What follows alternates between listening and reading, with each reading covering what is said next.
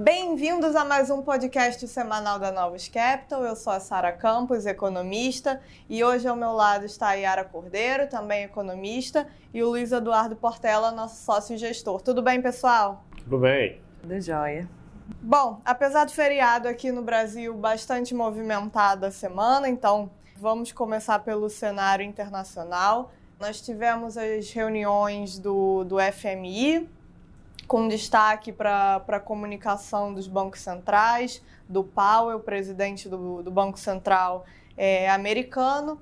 E, de uma forma geral, né, o tom da, das reuniões foi bastante focado nessa alta da inflação que a gente tem visto no mundo inteiro. Então, a inflação foi um tema central e dentro, é, dentro desse tema, a gente teve o Powell defendendo a necessidade de aperto de política monetária, defendendo também que o mercado de trabalho ele está bastante apertado e por isso a necessidade de altas de juros mais aceleradas. Então, consequentemente, é, a necessidade de se fazer um aperto das condições financeiras. Então, esse foi um tema é, bastante importante. Ele defendeu ali bastante fortemente esse aperto de política monetária que está sendo feito.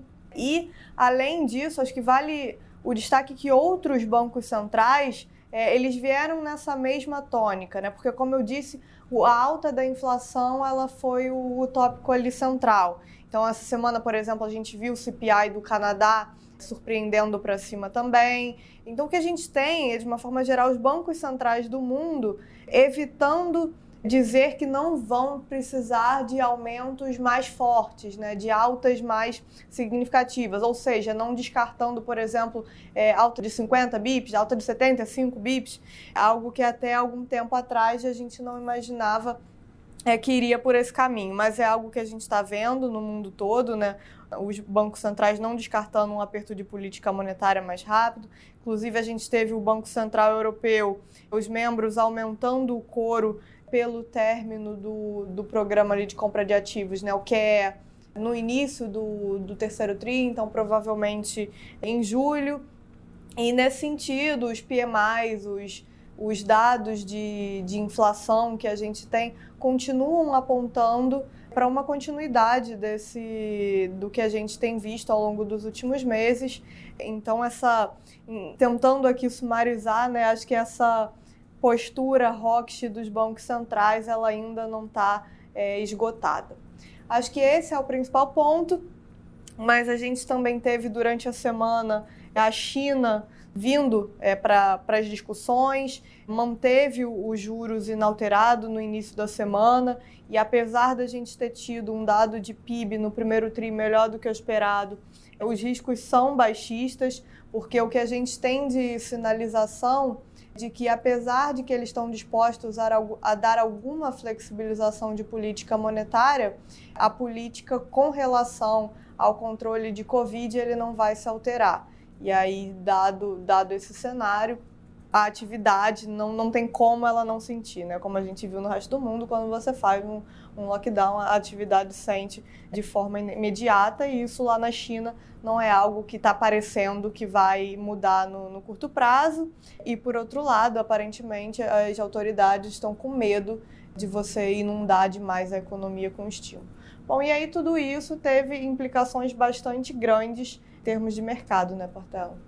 É, então esses dois pontos foram os principais da semana, né? Por um lado, o Paulo, quando ele fala do, do FCI, né, que é o Índice de Condições Financeiras, né, que é ali que ele tem que atuar, o que, que compõe esse índice? Né? Tem a bolsa, né, tem a parte de, de crédito, é, tem, tem os juros e tem o dólar. Né? Então são, são quatro canais que ele subindo os juros ele começa a afetar. Né? Então, é, ele deixou isso bem claro, né, dizendo que é, a inflação não é uma inflação só de, de oferta, né? está tendo problemas aí que a guerra agora ajudou é, a piorar, né? de, de oferta de produtos agrícolas, a, a China é, que voltou a fazer lockdown também é, é, fecha os portos, né? contribui com, com, com a cadeia de produção é, continuar a ficar é, atrasando e subindo os preços de vários produtos, o, os Estados Unidos está com problema, o mercado de trabalho está muito apertado, está tendo problema de demanda, né, que teve muito estímulo durante a economia, eles estão gastando muito dinheiro com a parte de bens e agora, com a economia reabrindo, está todo mundo viajando. Né? Então a parte de serviços agora começou a subir bastante, preço de passagem aérea, né, hotéis, né, parques, né, tá todo mundo querendo viajar. Então toda a inflação de bens que né, continua alta, agora está tendo a pressão é, de serviço. E o Fed está deixando claro que eles vão ter que apertar, eles vão ter que segurar a demanda. Então vai ter que machucar né, o, mercado, o consumidor americano. Né? Então ou a bolsa vai cair, ou o crédito vai piorar, ou o juro vai ter que subir muito mais, é, ou o dólar tem que ficar muito forte. O que a gente viu a semana foi um pouco de cada. O dólar ficou muito forte lá fora, a bolsa americana né, caiu, né, o S&P caiu dois e pouco, o Nasdaq caiu três e meio na semana. Os juros, é, pegar com 10 anos como base, abriu 7 bips. É, o dólar ficou forte contra várias moedas, né? no euro ficou meio 0 a 0, mas você pega o peso mexicano, né? sofreu 1,20 na semana, o ZAR, né? que a África do Sul sofreu quase 7% na semana. Aí ela sofre muito por causa de China, vou entrar nesse detalhe agora. É, o CNH, que é a moeda é, chinesa, piorou 2% na semana. E isso por causa que a gente tem todo mundo subindo os juros e a China estava né, na ponta contrária, vindo com mais estímulo, especulação de cair mais os juros lá.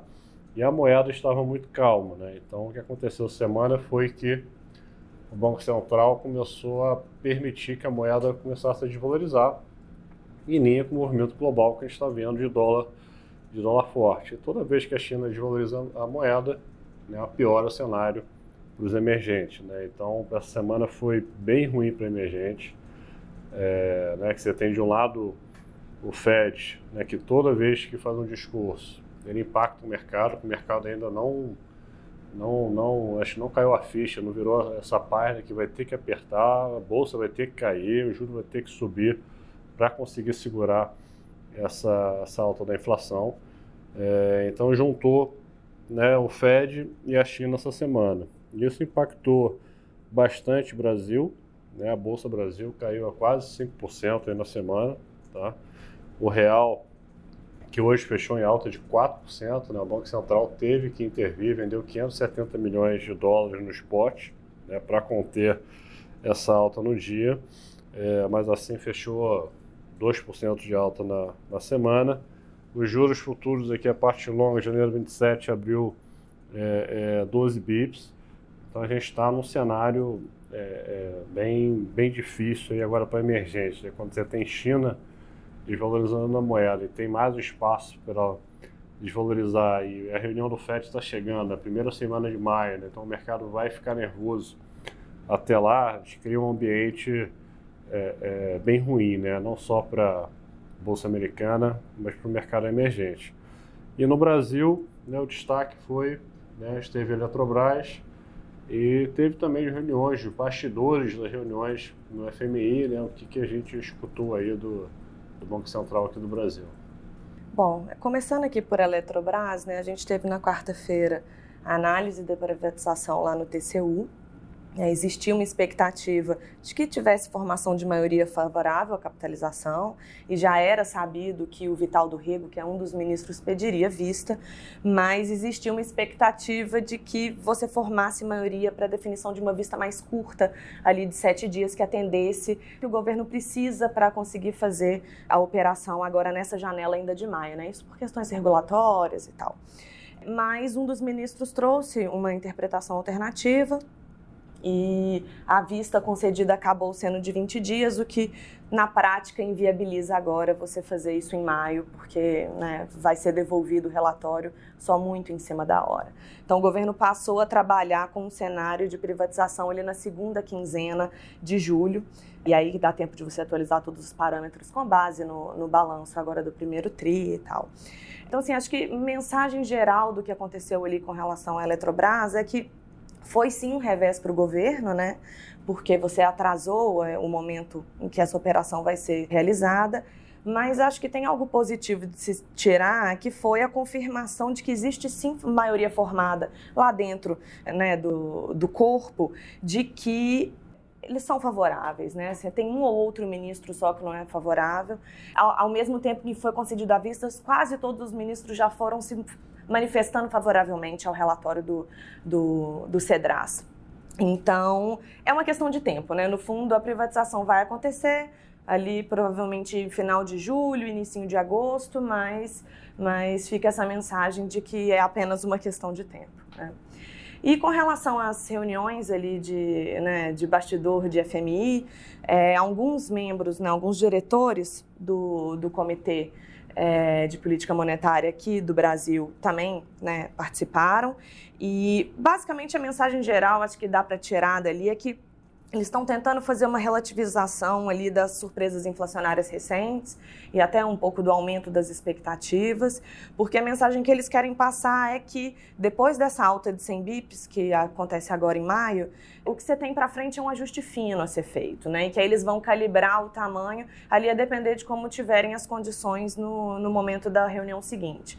Mas é, se trata assim na cabeça deles de um fim do ciclo. A gente está próximo, né? Então, acho que essas foram as duas grandes, né, os grandes acontecimentos dessa semana super parada de Brasil.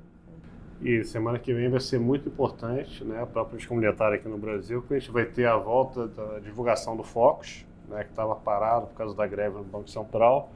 Então, terça-feira a gente vai ter aí as últimas semanas sendo atualizadas. E na quarta-feira tem PCA 15, que pode vir aí próximo a 2% de alta. Então vai ser acho que o pico da, da, da inflação aqui.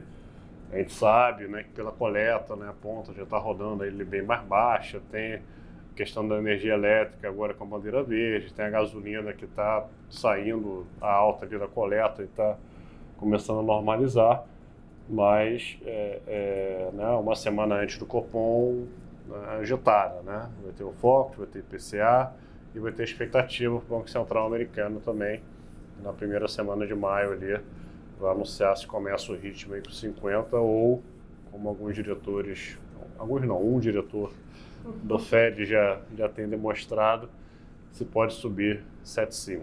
Né? Então vai ser bem importante semana que vem.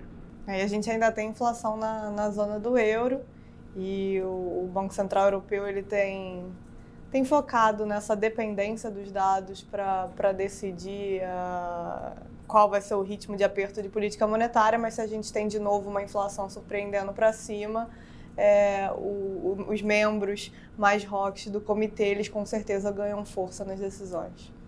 Final de semana tem eleição, né? Já esquecendo de, de falar, eleição na França, é segundo turno. Né? O Macron está na frente, segue na frente. A princípio não vai ter susto. Né? É, aparentemente não vamos ter sustos. Aquele movimento que a gente tinha observado da Le Pen ganhando força nas pesquisas foi interrompido.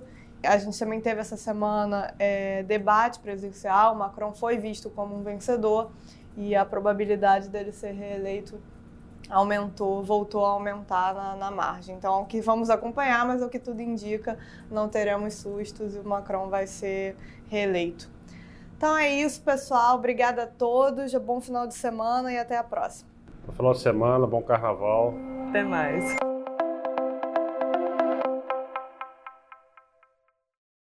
A Novos Capital, gestora de recursos limitada, não comercializa nem distribui cotas de fundos de investimento ou qualquer outro ativo financeiro. Este podcast não constitui uma oferta de serviço pela Novos e tem caráter meramente informativo. A Novos utiliza informações de fontes que acredita serem confiáveis, mas não se responsabiliza pela exatidão de quaisquer das informações assim obtidas e utilizadas neste podcast, as quais não foram independentemente verificadas. Estas informações podem estar desatualizadas ou sujeitas a opiniões divergentes. Este conteúdo não constitui uma opinião ou recomendação, legal ou de qualquer outra natureza, por parte da Novos, e não leva em consideração a situação particular de qualquer pessoa. A utilização das informações aqui contidas se dará exclusivamente por conta e risco de seu usuário. Antes de tomar qualquer decisão acerca de seus investimentos, a Novos recomenda ao interessado que consulte seu próprio consultor legal.